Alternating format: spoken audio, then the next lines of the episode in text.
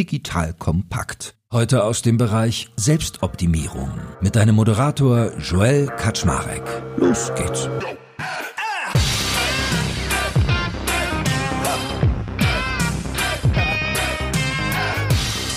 Hallo Leute, mein Name ist Joel Kaczmarek. Ich bin der Geschäftsführer von Digital Kompakt und es ist mal wieder Zeit für eine Runde Entschlüsselung von Erfolg.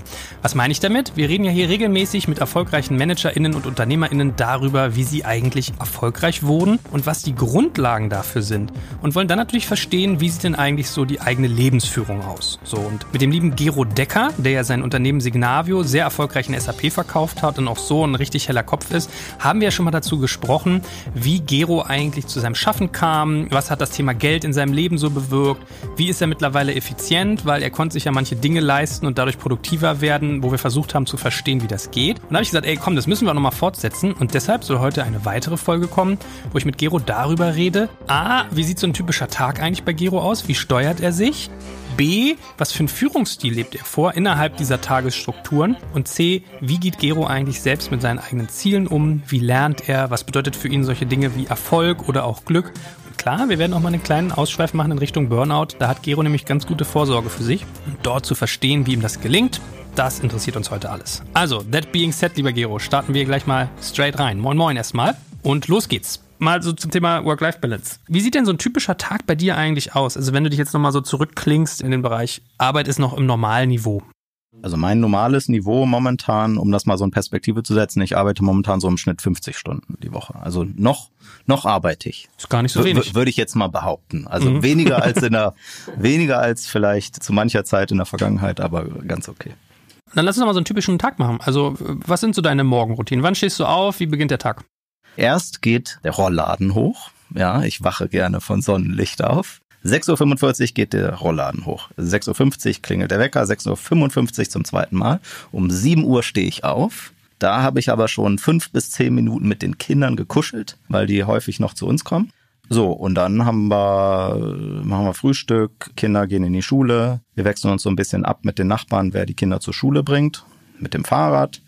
Der Große geht zu Fuß. Und dann 7.30 Uhr, 8 Uhr, dann versuche ich noch ein paar Schritte zu machen, weil ich will ja 10.000 Schritte pro Tag gehen. Ja, das ist mein, mein Sport, die Woche über zumindest. Und dann geht's los. Ich arbeite 80 Prozent, 70, 80 Prozent der Zeit von zu Hause aus. Da mein Homeoffice, also bin gar nicht groß weit weg. Mittags wird gegessen, abends bin ich wieder bei der Familie. Also ganz straightforward Tag. Wie war es denn früher, als du im Büro noch warst? Was ist so der Unterschied zwischen Büro versus zu Hause arbeiten? Ich kann mich besser konzentrieren. Und verliert man aber so die Haftung zum Team? Also mein Team ist ja relativ groß. Also in unserem Team bei SAP sind ungefähr so 1000 Leute. Das heißt, es ist ja sowieso nicht so, dass ich jeden kenne oder mit jedem ständig zu tun habe und die sind sowieso auf der Welt verteilt. Die sind ja in Dutzenden von Ländern verteilt. Insofern, das Remote-Arbeiten hat manche Dinge vereinfacht, weil es keinen Unterschied mehr macht, ob die anderen Kollegen in Berlin sind oder in Sao Paulo oder sonst irgendwo.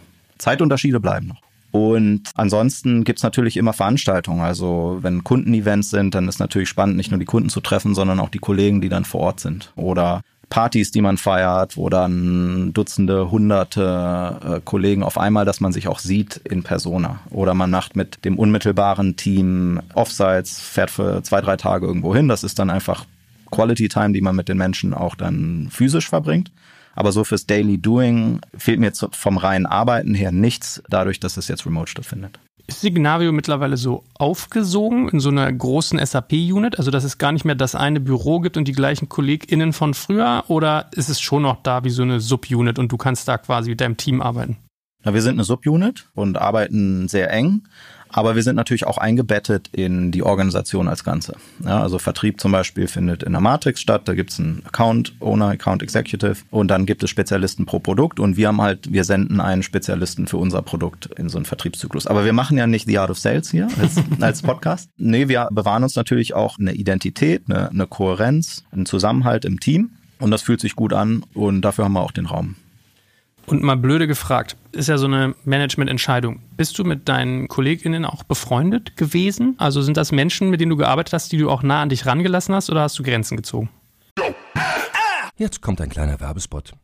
Aufgepasst! Wusstest du, dass HR-Teams heutzutage mit mehr Aufgaben denn je konfrontiert sind? In der aktuellen Studie HR Trends, die Zukunft der Personalarbeit 2024 von Sage, wurden HR-Teams aus sieben verschiedenen Ländern und über 20 Branchen befragt, um top aktuelle Insights in der Entwicklung des Personalwesens zu geben. Sage entwickelt HR-Tools und Software für dein Unternehmen, um Lohnabrechnungen, Personalmanagement, Buchhaltung und mehr zu vereinfachen. So, und die Studie von Sage zeigt unter anderem, dass ganze 91% der HR-Teams angeben, dass ihre Arbeit Arbeitsbelastung im letzten Jahr zugenommen hat, aber gleichzeitig glauben 79 Prozent der Befragten, dass Automatisierung ihre Prozesse zukünftig verbessern und Zeit sparen kann. Ebenfalls spielt auch KI eine große Rolle. Derzeit nutzen etwa ein Drittel bereits Chatbots wie ChatGPT in ihren Prozessen und circa drei Viertel der PersonalleiterInnen sind sich bereits sicher, dass KI die Arbeitsweise im HR revolutionieren wird. Du merkst, die Studie ist vollgepackt mit Statistiken, überraschenden Erkenntnissen und Tipps für HR-Führungskräfte, die vorankommen wollen und zeigt eine Momentaufnahme der sich stetig wandelnden Rolle von HR heute. Am besten schaust du dir die Studie HR-Trends, die Zukunft der Personalarbeit 2024 selbst an. Unter digitalkompakt.de slash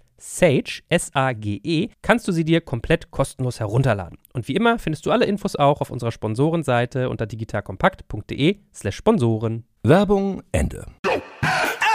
Na, wir waren ja immer viel mehr ein Freundeskreis als jetzt nur eine reine Arbeitsgemeinschaft. Und gerade in den ersten Jahren war das der Hauptgrund, warum Leute zu uns gekommen sind, weil sie gesagt haben, ich habe ein besseres Leben, ein spannenderes Leben. Ich bin hier zusammen mit Freunden, wenn ich hier arbeite. Und zu einem gewissen Grad ist das weiterhin noch so, aber man muss natürlich immer aufpassen, dass man jetzt nicht Entscheidungen trifft oder Leute bevorzugt, weil man sie gerade zufälligerweise persönlich netter oder besser findet oder mit denen lieber einen Abend verbringt bei Bier und Grillen. Die Professionalität muss man schon haben, aber ich sehe da jetzt keinen Widerspruch da drin, auch eng befreundet zu sein und zusammenzuarbeiten. Ich finde ja, eine der äh, gruseligen Eigenschaften von dir ist, dass man das Gefühl hat, du kennst alles schon. So bin der, done that, habe ich schon durchdacht, bin ich schon gewesen. Tue ich dir da recht mit oder bist du einfach nur gut darin, Schwächen so zu überspielen?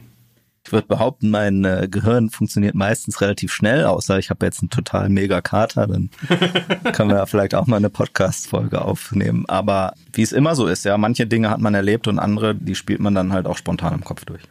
Und wie tickst du so als Führungskraft? Also wenn du mal über die Jahre jetzt zurückdenkst, ich finde, deine jetzige Situation ist ja noch ein bisschen auch ein Sonderfall, aber wenn du mal so die, die harten Jahre von Signavio Revue passieren lässt, wie war zum Beispiel so dein Führungsstil? Also wie arbeitest du mit Menschen, um sie weiterzuentwickeln? Wie gehst du mit Konflikten um? Thema Lob versus Kritik.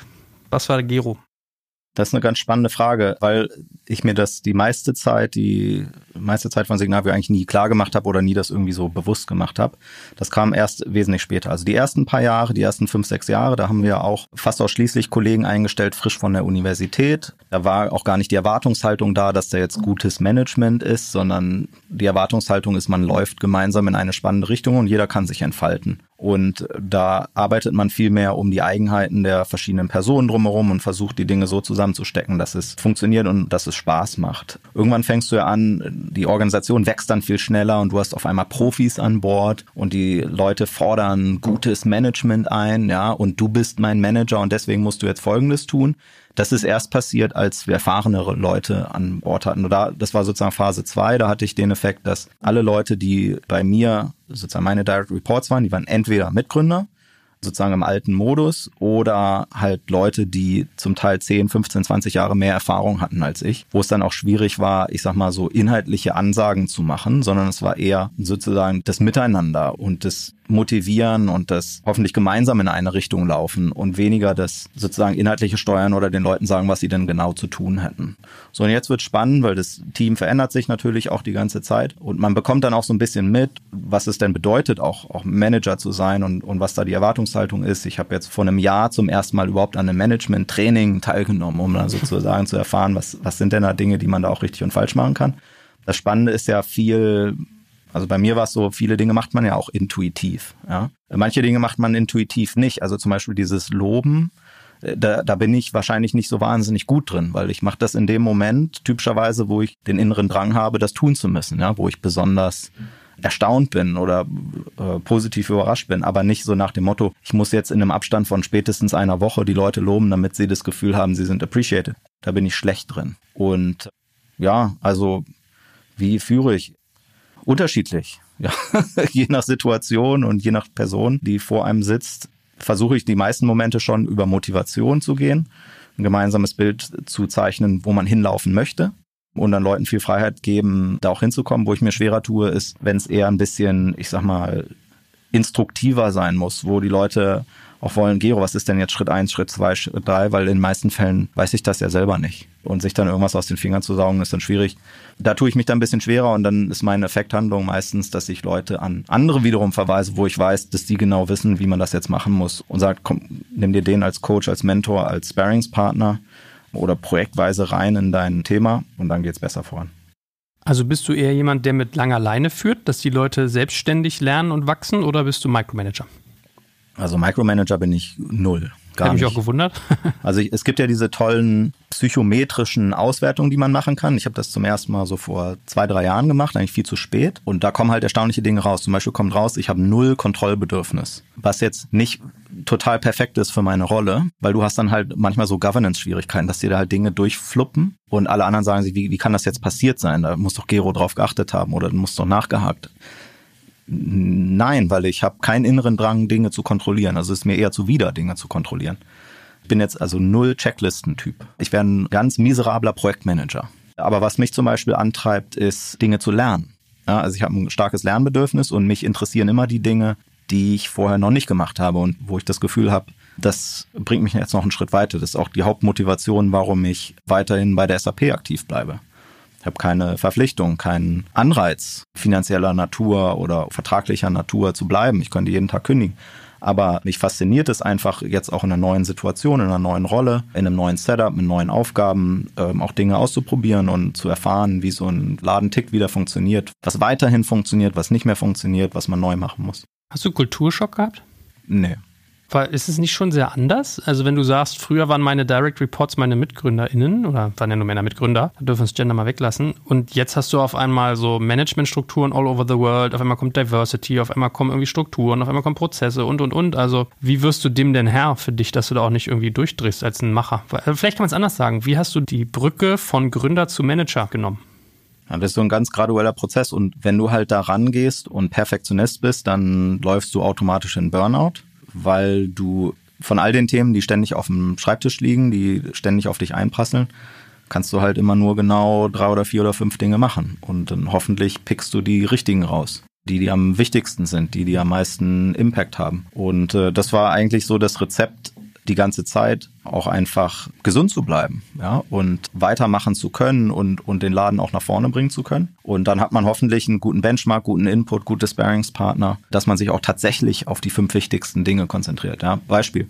Ich habe mit meinem Mitgründer die Diskussion gehabt, waren wir so drei, vier Jahre unterwegs als Firma da haben wir halt so eine maximale Kostenkontrolle gehabt, weil wir hatten keine Investoren und konnten immer nur das Geld ausgeben, was durch Umsatz reinkam. Und das haben wir schon sehr, sehr extrem gemacht, dass wir den Leuten Vorgaben gemacht haben, wie viel Euro sie für Hotelzimmer ausgeben dürfen und bei welchen Strecken darfst du jetzt mit dem Taxi fahren und wo musst du mit dem Bus fahren und so, ja. Also da waren wir halt schon wahnsinnig restriktiv. Und dann war die Frage von meinem Mitgründer Gero, wir setzen hier so viel Fokus und auch Effort rein, Kostenkontrolle zu machen. Und ich gucke mir an, wir hatten letztes Jahr 45 Prozent EBIT. Das ist der richtige Fokus, den wir hier als Firma haben. Und dann haben wir an dem Tag beschlossen, das ist der falsche Fokus, ja. Und die Priorität nehmen wir jetzt komplett weg. Wir sagen den Leuten, macht die Dinge, die richtig sind. Wir gucken da jetzt nicht mehr drauf und konzentrieren uns lieber auf andere Dinge, zum Beispiel, wie wir die nächsten fünf spannenden Kunden wirklich zu einem Erfolg führen. Sowas halt. Und so eine Nachjustierung, was sind die drei bis fünf Dinge, die dir am allerwichtigsten sind, die musst du halt ständig machen. Hat es dich immer mal zerlegt, gesundheitlich, emotional, in den ganzen Zeiten, wo du beruflich aktiv warst? Nee. Wie hast du das geschafft, dass ich das nie irgendwie, also ich glaube, wenn es so bei dir wäre, würdest du es dir, glaube ich, nicht anmerken lassen, wäre so mein Verdacht. Ich glaube, das würden alle in deinem Umfeld nicht mitkriegen. Aber wie hast du es geschafft, dass du nicht mehr an sowas wie Burnout oder Überarbeitung, Depression, Unlust, was immer es alles gibt, gerutscht bist? Ich glaube, ich habe da eine ganz gute Sensorik. Also ich merke zum Beispiel auch immer äh, zwei Tage im Voraus, falls sich irgendwie sowas wie eine Erkältung oder sowas andeutet. Ja? Also Beispiel, wir haben uns vorhin drüber unterhalten, ich trinke Kaffee normalerweise und ich trinke immer dann Tee, wenn ich einen Tag später oder zwei krank werde. Da weiß ich genau, aha, ich habe jetzt Lust, Tee zu trinken, morgen kommt eine Erkältung. Und so ist das mit vielen Dingen, dass ich sozusagen ein ganz gutes Vorwarnsystem selber habe, ähm, zu wissen, jetzt ist es gerade zu viel heute hat es keinen Spaß gemacht, das hat mich jetzt total frustriert. Wenn dir jetzt das noch zweimal oder dreimal passiert, dann läufst du da total in ein Loch rein. Ich habe auch mit einer Sache angefangen vor vielen, vielen Monaten. Eins meiner Geheimtools der Daily Sentiment Tracker, der berühmte Daily Sentiment Tracker, wo ich mir jeden Tag aufschreibe, auf einer Skala von 1 bis 10, wie viel habe ich gelernt, wie viel Frustration hatte ich, wie viel Spaß hatte ich und habe ich das Gefühl, ich habe mich überarbeitet an dem Tag oder es war ja richtig.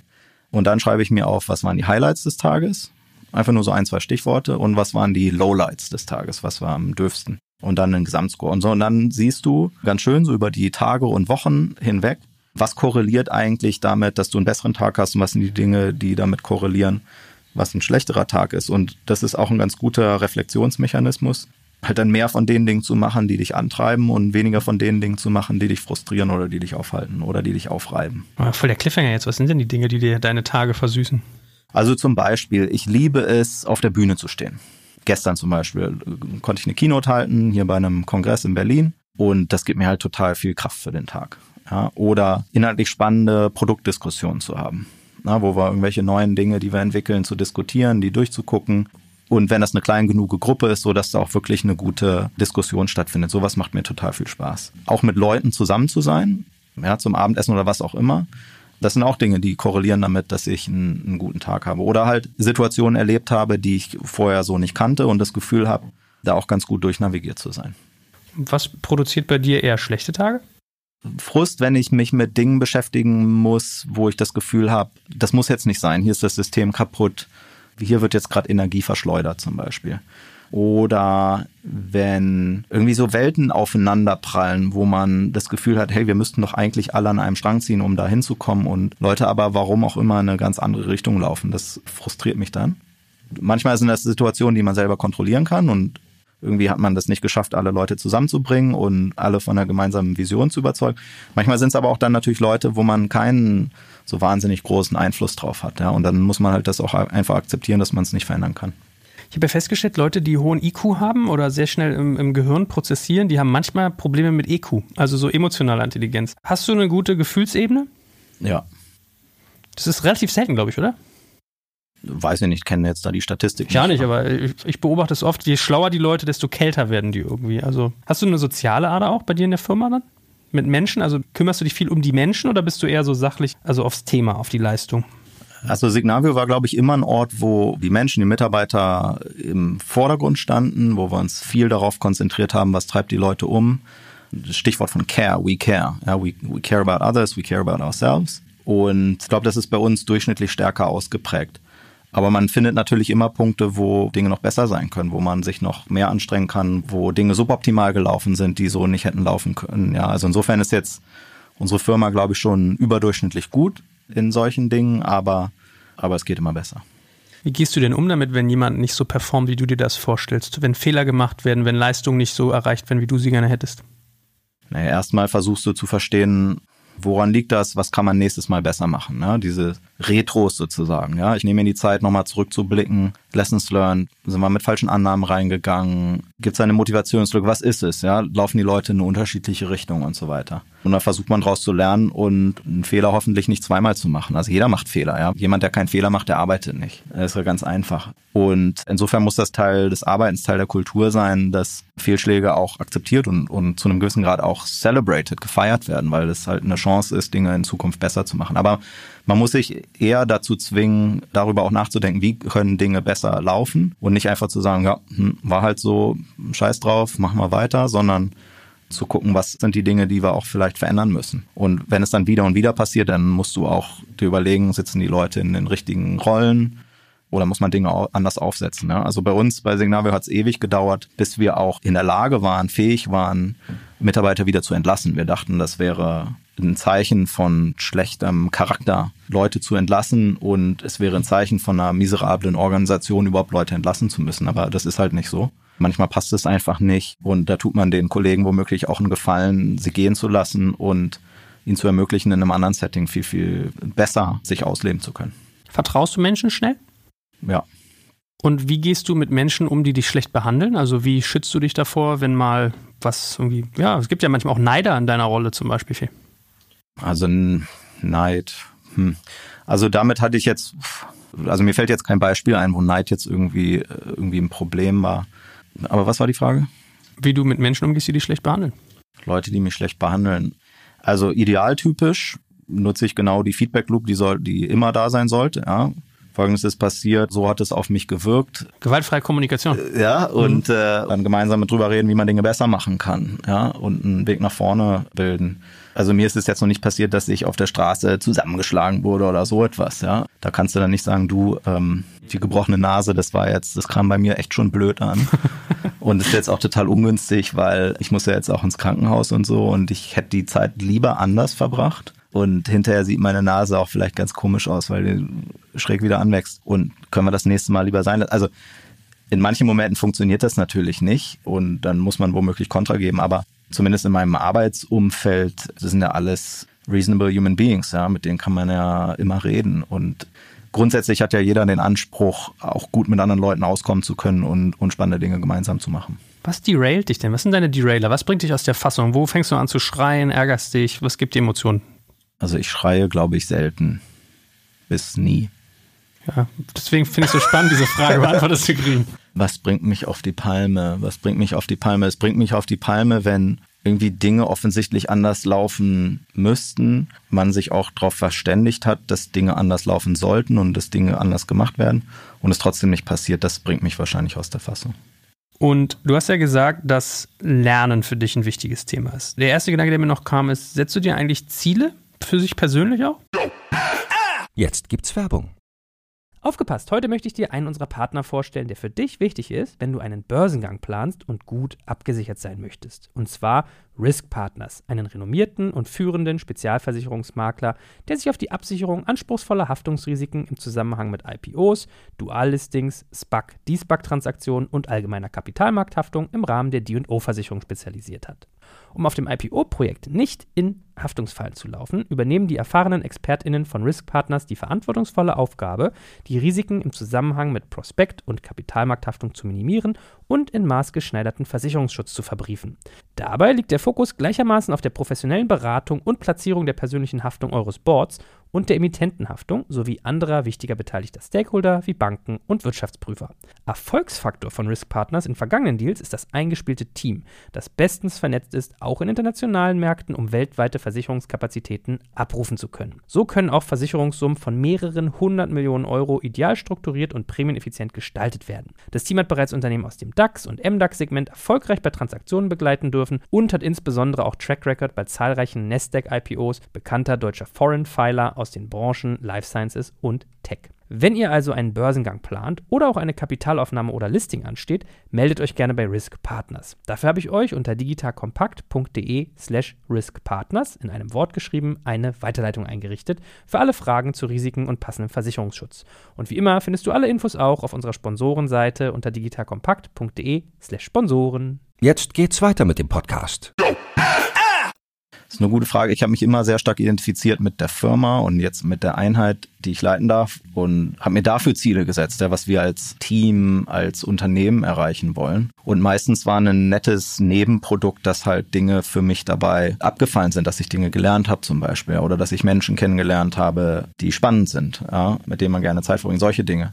Deswegen habe ich in der Vergangenheit das nie so gemacht. Das einzige Ziel, was ich mir jetzt für mich selber stelle, ist, ich bleibe in der Position halt, solange mein Sentiment hoch bleibt. Ja, und ich bin sehr zufrieden mit der Situation, also in der ich gerade bin, wie ich mich fühle. Und wenn das so bleibt, dann kann ich noch einige Zeit weitermachen. Und die Ziele konzentrieren sich dann eher auf das, was wir als Team, was wir als Organisation erreichen wollen. Und wenn Lernen so ein Fable von dir ist, kann ich total nachvollziehen, geht mir genauso. Hast du das in irgendeiner Form institutionalisiert? Also die Frage muss ja sein, wie lernst du innerhalb und außerhalb der Firma? Also Fortbildung ist jetzt mal so relativ plain vanilla, aber du weißt, glaube ich, was ich meine. Lesen, mit Menschen reden. Was sind so deine Lernwege? Ich glaube über alle. Und ich entdecke immer wieder vergessene Lernwege immer wieder neu. Also zum Beispiel, ich bin jetzt nicht derjenige, der irgendwie im Jahr 20 Bücher liest oder noch mehr. Und ich habe auch dann mehrere Jahre kein Buch gelesen. Dann nimmt man wieder ein Buch zur Hand und denkt so, oh, das ist ja cool da steckt ja auch viel Spannendes drin. Also wenn man Glück hat, das richtige Buch zu lesen. Und das ist ja eigentlich auch cool. Und so eine haptisch gute Erfahrung kannst du in der Sonne machen, kannst du drinnen machen. Das ist ja total super. Oder ich habe eine Zeit lang Blinkist benutzt, drauf und runter, weil es halt spannend war, weil man sich richtig Druck betanken kann mit Themen, keine Ahnung, die Historie des Islams in irgendeinem Bergdorf, ja. Da würdest du nie viel Zeit mit verbringen, aber wenn du in 15 Minuten dir dafür den Download geben kannst, ist das natürlich total super. Also in den meisten Fällen, die meisten Dinge lernt man ja schon irgendwie, wenn man Dinge selber macht, ja, wenn man Dinge macht, die man vorher noch nie gemacht hat. Da ist der Lerneffekt am größten, aber alle anderen Wege machen auch Spaß, ja. Also irgendwie scheint es auf alle Wege bei mir zu fruchten. Also zum Beispiel jetzt, wo ich Teil der SAP bin, da gibt es zum Beispiel den Benefit, dass es alle möglichen Leadership Development Programme gibt. Und ich habe mich überall freiwillig gemeldet und mache da überall mit. Ähm, nächste Woche bin ich da drei, vier Tage mit Kollegen sozusagen on-site und da sprechen wir über Strategieentwicklung und was man halt so alles macht. Und das ist total spannend. Also zum Beispiel, ich war nie in einer Business School früher und sowas mitzubekommen, Case Studies zu bearbeiten und so, macht mir auch total viel Spaß. Also irgendwie bin ich da nicht gebunden auf eine Art. Lernt man in diesen Schulungen nochmal andere Dinge? Das frage ich mich ja auch immer. Also ich weiß, ich habe mal mit einem erfolgreichen Manager aus dem E-Commerce-Services-Bereich geredet und der meinte, du, wenn ich auf der Bühne mit dir bin, dann darfst du erwarten, dass ich funktioniere. In meiner Ausbildung sind ja irgendwie Zehntausende von Euro geflossen. Damit meint er seine Leadership-Ausbildung. Und seitdem frage ich mich immer, was ist da dran? Also wie viel Magic steckt da wirklich drin? Wie viel Erfahrungswissen von anderen kann man aus solchen Kursen raussaugen und das hat so einen Aha-Effekt? Also die Sachen, die ich jetzt mitgemacht habe, die letzten Monate, das meiste, was ich gelernt habe, ist, die anderen Teilnehmer kennenzulernen und wie die denken. Ja, also, dass dir da jetzt jemand was erzählt über eine S-Kurve, ja, und wie du als Unternehmen dein Portfolio baust und wie du unterschiedlich ansetzt für unterschiedliche Dinge. Das meiste ist ja total intuitiv. Ja, also wenn du da mal scharf drüber nachdenkst, da kommst du ja selber drauf. Aber das viel Spannendere ist ja, wenn du da mit einer Gruppe bist, 10, 20, 30 Leuten und die diskutieren und die interagieren oder du bearbeitest irgendeine Aufgabe gemeinsam, dann ist es spannend zu sehen, wie die Leute unterschiedlich ticken, dass die auf unterschiedliche Fragestellungen anspringen, unterschiedlich an etwas rangehen. Und dann fragst du dich, oh, das ist ja spannend, so wäre ich da jetzt nicht rangegangen. Wo kommen die denn her? Was ist denn womöglich deren Erfahrungshintergrund, Sozialisation, was auch immer, dass sie jetzt genau diesen Weg wählen, ja, dass ich jetzt einen anderen gewählt habe. Das finde ich eigentlich so am spannendsten dabei. Zu wem schaust du denn eigentlich auf und warum? Zu wem schaue ich auf? Meine typische Antwort immer auf diese Frage ist immer gewesen, mein Vater. Mein Vater war Inspiration für mich in vielerlei Hinsicht. Physiker von Hause aus, Maschinenbauer geworden, Unternehmer, hat Unternehmen gegründet, Unternehmen sind pleite gegangen, er ist wieder aufgestanden und so. Und das war immer Inspiration für mich, wenn man sich jetzt anguckt, sozusagen, wie weit haben es die Unternehmen gebracht, dann bin ich jetzt schon deutlich weitergekommen als mein Vater. Insofern kann man sich fragen. Lebt er noch? Ja, ja. Und er ist auch noch aktiv, ja. Also er ist längst im Rentenalter, aber halt hat Spaß daran, immer noch Projekte zu machen, arbeitet mit Firmen zusammen, baut immer noch Produktionsanlagen, ja, und hat da einfach intellektuell viel Spaß dran, solche Dinge zu machen. Ist auch schwer für ihn dann loszulassen und, und das Thema nicht mehr zu beackern. Aber er hat halt einen Weg für sich gefunden, jetzt vielleicht einen Tag oder anderthalb oder zwei mit dem Thema noch zu beschäftigen, manchmal hält er Vorlesungen, sowas. Warum ähm, schaust du auf zu ihm? Was genau ist es? Weil er einfach Dinge gefunden hat und sich sein Leben lang mit Dingen beschäftigt hat, die ihm viel Kraft und Energie und Spaß bringen. Und er mit den Dingen, die er getan hat, auch gleichzeitig einen positiven Beitrag geleistet hat. Ja, er hat die besten Lasermaschinen auf den Markt gebracht, die dann Dinge tun konnten, die vorher halt nicht möglich waren. Und er gleichzeitig halt unglaublich viel Spaß dran hatte, diese Firmen zu bauen, die Produkte zu bauen, ein Thema nach vorne zu bringen. Und er da einfach sein Leben lang über Jahrzehnte hinweg viel Erfüllung rausgezogen hat bist ja ansonsten wie ich in so einem Bucket, wo man viel mit erfolgreichen Menschen zu tun hast. Wenn du dir die mal so anguckst, was würdest du sagen, sind so Merkmale, die du bei ziemlich vielen von denen siehst? Also was sind so wiederholende Patterns? Ein Pattern ist, dass, dass halt Kraft von innen kommen muss. Also ich habe auch Leute getroffen im Studium und an anderen Stellen, die halt so extrinsisch halt Zielen nachhecheln. Ja, ich muss jetzt hier besonders gute Noten haben im Studium, weil es halt so von mir erwartet wird. Ja, oder ich muss folgenden Karrierepfad machen, weil das ein guter Karrierepfad ist und ich dann sozusagen gut dastehe. Ja, und da bin ich komplett anders gebaut und sage, ähm, ich konzentriere mich auf die Dinge, die ich gerne mache und die mir Kraft bringen und viel Freude bringen und dann ganz automatisch kommt da wahrscheinlich Erfolg raus. Und so habe ich das bei vielen Leuten gesehen, dass sie halt einfach manchmal selbstvergessen an Dingen arbeiten und dann kommt einfach Erfolg raus, ja. Also ich meine, so ist es ja bei dir auch. Du hast Spaß daran, Themen zu durchdringen, mit Leuten zusammenzuarbeiten, sowas wie hier die Podcasts zu machen, ja. Und ist jetzt völlig egal, ob da jetzt ja 5000 Zuhörer mehr oder weniger sind, sondern du hast einfach Spaß dran und dann kommen gute Produkte raus, dann kommt was Gutes hinten bei raus, was die Leute auch gerne hören jetzt in diesem Fall. Dankeschön. Sehr nett. Muss man lernen anzunehmen. Würdest du sagen, dass das auch der Schlüssel zu deinem Erfolg war? Ja, wie gesagt, also zum Beispiel die Firmengründung, das war jetzt rein objektiv betrachtet nicht die schlauste Wahl. Ich hatte damals im Studium zum Beispiel angefangen, Doktorstudium habe ich ein paar Monate ausgesetzt, bin dann zu McKinsey gegangen, habe da viel Spaß gehabt, hatte eigentlich schon diese typische Karriere vor mir gesehen, Berater zu machen und dann irgendwann weiterzuziehen und so weiter. Und habe dann aber gemerkt, also was mir noch viel mehr Spaß macht, ist diese Idee zu verfolgen. Es macht jetzt finanziell wahrscheinlich keinen Sinn, das zu machen. Und es macht von der Recognition her, die du dafür bekommst, auch keinen Sinn. Also als wir gestartet sind mit der Firma vor 13 Jahren, also da waren wir ein totaler Exot, ja, so eine Firma zu gründen. Und die Leute haben einem alle gesagt, Gero, ne, vergeud nicht dein Leben so ungefähr. Du könntest dir, steht die Welt offen und was machst du? Du machst dir so eine Softwarebude. Also heute ist es viel cooler und anerkannter und erstrebenswerter, eine Firma zu gründen. Aber das war nicht der Kontext, nicht die Umgebung, in der wir gestartet sind. Eigentlich dürfte man so eine Frage ja fast am Anfang stellen, aber was bedeutet denn für dich eigentlich Erfolg und dem gegenübergestellt, was bedeutet für dich auch Glück? Ja, beides das Gleiche, dass man Dinge tun kann, die einen erfüllen. Ja, und dann nicht fremdgesteuert, fremdgetrieben ist, sondern aus eigener Kraft die Dinge machen kann, die einem am meisten Erfüllung bringen. Ist ja schön simpel, gefällt mir irgendwie. Und hast du Wege für dich gefunden, das zu befördern? Also wenn jetzt, weißt du, ganz ehrlich, ich glaube, uns hören sehr viele Menschen zu, die so ein bisschen söldnerhaft dabei sind, einem Job nachzugehen, der ihre Miete zahlt und wo man so Lebenszeit gegen Geld tauscht. Wie bist du in sowas nicht reingerutscht oder aus sowas rausgekommen, falls du drin warst? Ja, ich weiß nicht, ob ich da das beste Beispiel bin, weil ich immer sehr viel Glück hatte, dass ich halt viele Dinge sozusagen automatisch bekommen habe. Also zum Beispiel bei uns ist halt jetzt viel finanzieller Erfolg bei rausgekommen. Und dann kann man sagen, ja, der Gero, plauder mal, ja. Er erzählt hier was von Erfüllung, ich muss hier meine Miete bezahlen. Also insofern weiß ich gar nicht, ob ich da am auskunftsfähigsten bin. Aber meine Beobachtung ist halt einfach die, sich halt ein Stück zurückzulehnen und zu sagen, was sind denn jetzt eigentlich die Zwänge, die mir von außen aufgedrückt werden oder die Dinge, die einfach als Erwartungshaltung von außen auf mich kommen, die mir selber aber nicht wichtig sind. Und dann die womöglich zu ignorieren und abzuschalten, ja und sich dann auf die Dinge konzentrieren, die einem selber wichtiger sind. Das ist wahrscheinlich so die, die Regel. Lustigerweise, als ich über dieses Format nachgedacht habe, welche Fragen man so stellen könnte, kam mir eine Frage. Ich weiß gar nicht, ob ich die mir selber ausgedacht habe oder irgendwo gelesen habe. Wenn jetzt dein Leben ein Buchtitel wäre, so in, in Revue, wie würde der heißen? Das klingt so ein bisschen so esoterisch, aber es ist eigentlich eine ganz lustige Geschichte, darüber mal nachzudenken. Hättest du einen Titel für dein eigenes Leben?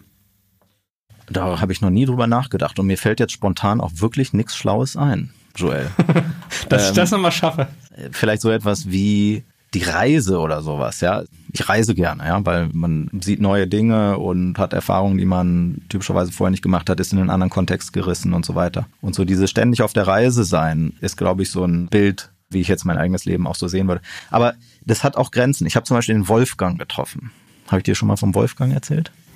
So dunkel. Der Wolfgang, der Wolfgang, als ich ihn getroffen habe, war irgendwie so in seinen 60ern, 63, 67, sowas. Ich habe den getroffen in einem Hostel auf einer verlassenen Insel in Australien. Der Wolfgang kam aus Österreich. Der hat mir erzählt, er ist mit 18 Jahren oder 19 Jahren ist er aus Österreich nach Australien gegangen, weil da gab es damals so ein Programm zur Ansiedlung von Europäern in Australien, wo die australische Regierung dir einen One-Way-Schiffsticket, glaube ich, war es damals, gesponsert hat oder Flugticket, weiß ich nicht, eins von beiden, um Leute in Australien anzusiedeln. Und er sagte, oh, nach Australien wollte ich immer schon mal. Und seitdem war er auf der Reise. 50 Jahre oder knapp 50 Jahre war er auf Reisen und er war an keinem Ort länger als drei Wochen. Er ist immer in Australien geblieben. Die Ostküste und die Westküste hat er jeweils irgendwie fünfmal, zehnmal zu Fuß hoch und runter gelaufen. Ja? Und dann dachte ich auch so, oh, das ist ja spannend, weil er konnte natürlich Geschichten erzählen und alles. Ja? Aber es war so spannend, weil er war todtraurig, weil er das Gefühl hatte, er hat sein Leben vergeudet, weil er jetzt eine Frau kennengelernt hat und irgendwie hat es nicht geschafft, einen Modus operandi zu finden, mit ihr signifikant Zeit zu verbringen und weil jetzt seine Gesundheit so langsam nachgelassen hat und er halt völlig jenseits sämtlicher Systeme gelebt hat und jetzt nirgendwo mehr reingepasst hat, ja, und, und sich auch nicht mehr geschafft hat, da anzupassen. Was ist jetzt eigentlich die Moral von der Geschichte? Fällt mir jetzt auch nicht ein. Aber ich glaube, die Moral von der Geschichte ist, das Reisen ist ein schönes Bild und so, aber es hat auch sein Limit, wenn man nicht schafft, auch so einen Ruhepol und eine gewisse Konstanz an manchen Stellen und so Ruheanker zu finden. Ist ja voll tief, ey. Gut. Finde ich gut. Ja? Ja, gefällt mir. Bin gespannt, ob du es gleich rausschneidest. Nein, nein, absolut. wie, wie, könnte ich? Wie könnte ich? Aber offensichtlich kommen, nähern wir uns langsam dem Ende und was mich noch beschäftigt, vielleicht im Zug auf Reisen, zwei Fragen. Das eine ist, was kann man eigentlich insgesamt auf dein Leben, glaube ich, übertragen? Reisen, Neues kennenlernen, Veränderung hat ja viel mit Komplexität zu tun. Wie schaffst du es denn mit Komplexität und mit neuen Eindrücken umzugehen, dass du dir die erschließt? Erstens, wenn einem der, der Wind ins Gesicht bläst, ruhig bleiben erstmal und der Wind wird nicht vorübergehen, ja, der wird die ganze Zeit weiterblasen. Also man kann jetzt nicht warten, bis der Sturm vorbei ist, das bringt nichts. Aber Ruhe und weiter atmen und nicht sofort im Effekt Dinge zu tun.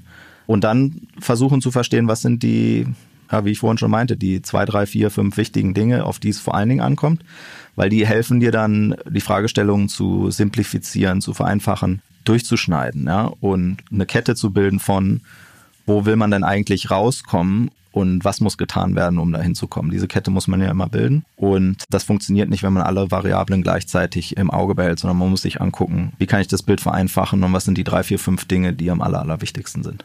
Und die zweite Frage, machst du dir oft Sorgen? Also als Unternehmer kennt man das ja eigentlich, dass man viel drüber nachdenkt, was wird mit der Firma, wie entwickle ich dies, das, jenes, Zukunftsängste. Bist du jemand, der zu Sorgen neigt und viel nachdenkt oder warst du das nie? Nachdenken ja, Sorgen nein. Ich konnte auch immer schon gut schlafen. Gibt es irgendwie Wege oder Dinge, die das bei dir befördern, dass das so ist? Also den Trick, den ich gelernt habe, ist, wenn du merkst, dass Dinge dich viel zu sehr beschäftigen, dann schreibst du sie auf, irgendwo in einen Notizblock oder auf dem Computer irgendwo, schreibst dir selber eine E-Mail, wie auch immer.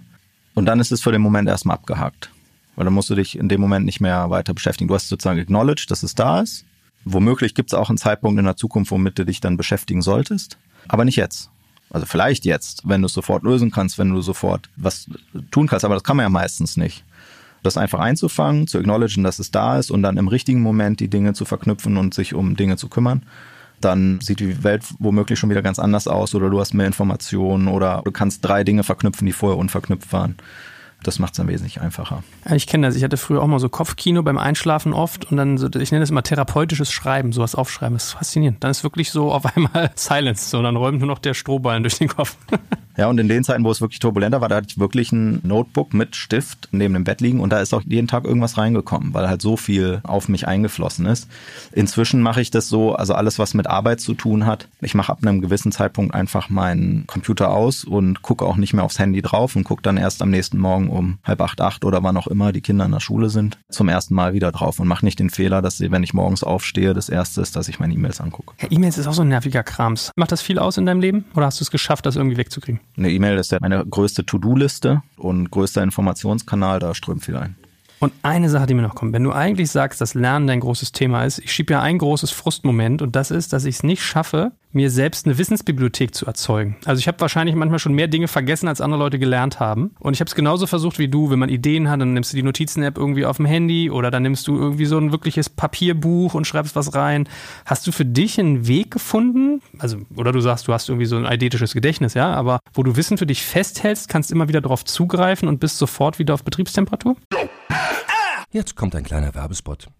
Aufgepasst! Wusstest du, dass HR-Teams heutzutage mit mehr Aufgaben denn je konfrontiert sind? In der aktuellen Studie HR Trends, die Zukunft der Personalarbeit 2024 von Sage, wurden HR-Teams aus sieben verschiedenen Ländern und über 20 Branchen befragt, um top aktuelle Insights in der Entwicklung des Personalwesens zu geben. Sage entwickelt HR-Tools und Software für dein Unternehmen, um Lohnabrechnungen, Personalmanagement, Buchhaltung und mehr zu vereinfachen. So, und die Studie von Sage zeigt unter anderem, dass ganze 91% der HR-Teams angeben, dass ihre Arbeit Arbeitsbelastung im letzten Jahr zugenommen hat, aber gleichzeitig glauben 79 Prozent der Befragten, dass Automatisierung ihre Prozesse zukünftig verbessern und Zeit sparen kann. Ebenfalls spielt auch KI eine große Rolle. Derzeit nutzen etwa ein Drittel bereits Chatbots wie ChatGPT in ihren Prozessen und circa drei Viertel der PersonalleiterInnen sind sich bereits sicher, dass KI die Arbeitsweise im HR revolutionieren wird. Du merkst, die Studie ist vollgepackt mit Statistiken, überraschenden Erkenntnissen und Tipps für HR-Führungskräfte, die vorankommen wollen und zeigt eine Momentaufnahme der sich stetig wandelnden Rolle von HR heute. Am besten schaust du dir die Studie HR-Trends, die Zukunft der Personalarbeit 2024 selbst an. Unter digitalkompakt.de slash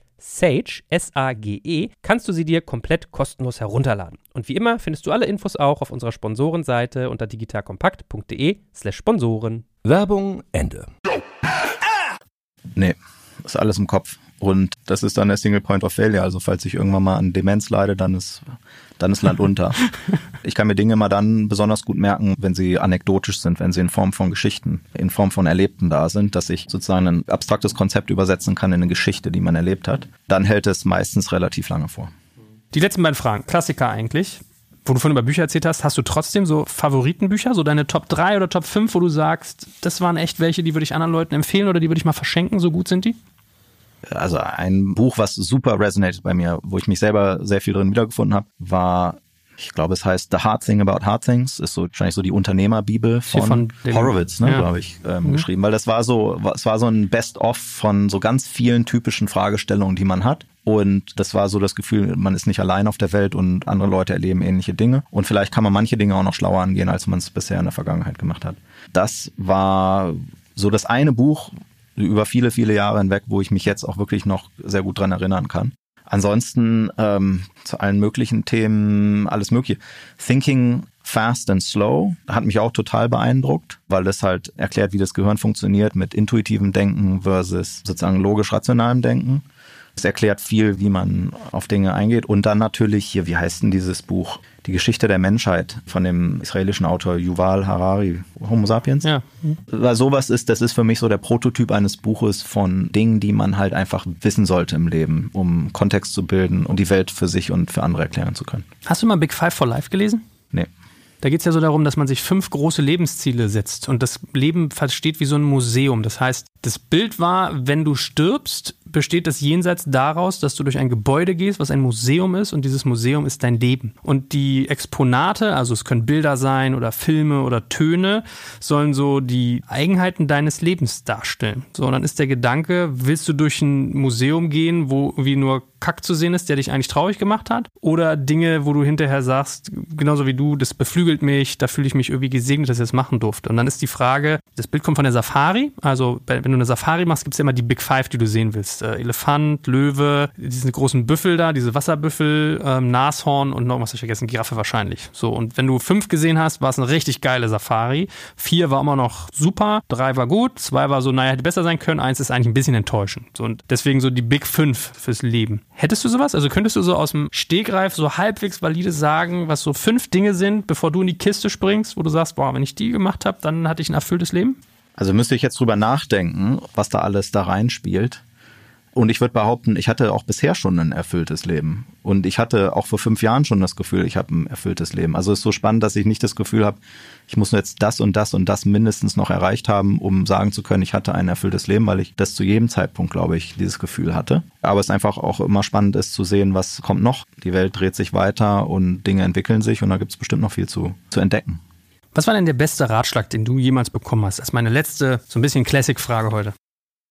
Da, da haust du mich jetzt hier total aus den Latschen mit dieser Frage.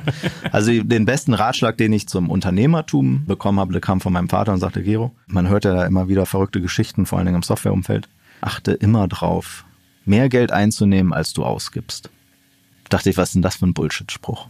Aber es hat mich hinterher immer wieder daran erinnert als Unternehmer, dass du halt dich nicht darüber definierst, wie groß dein Team ist oder was du jetzt Tolles gerade an Aktivität startest, sondern immer, wie viel Wert und wie viel Impact du da draußen generierst weil das korreliert mit den Dingen, auf die es ankommt. Und der Spruch war wahrscheinlich übersimplifiziert, aber drückt genau das aus. Und hast du auch so fürs private, persönliche Leben irgendwie einen guten Ratschlag mal bekommen? Einen guten Ratschlag. Ähm, pff. Da denkt man gar nicht drüber nach, ne? Man hat wahrscheinlich Tausende gekriegt oder Dutzende. Einatmen, ausatmen. Gut, wir lassen dich jetzt auch mal wieder ein bisschen zu, zu Atem kommen. Das war ja heute ein Marathon mit dir, aber hat viel Spaß gemacht. Ich hoffe, dir auch. Ja, ich hoffe, ich konnte auch was beitragen, dass unsere Zuhörer sagen, Mensch, da habe ich was mitgenommen. Ja, ich glaube, ich werde mir jetzt mal hier diesen Daily Sentiment Tracker, werde ich mir jetzt mal Der angucken. ist super. Der ist super. Ganz viele Kollegen haben das jetzt auch schon angefangen, weil es erinnert dich daran, sich auch um dich selbst zu kümmern. Glaubst du, du wirst ihn länger benutzen oder benutzt man sowas nur so über zwei Monate oder so? Ich mache das ja jetzt schon seit über einem Jahr. Also Ah, okay. Jeden Tag. Na gut, den werde ich jetzt downloaden. Hey Gero, danke, dass du da warst. Danke fürs Zuhören beim Digital Kompakt Podcast. Du merkst, hier ziehst du massig Wissen für dich und dein Unternehmen heraus.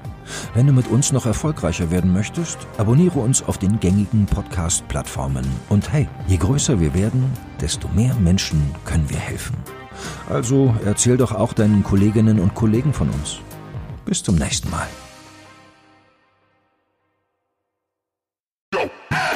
Jetzt kommt ein kleiner Werbespot.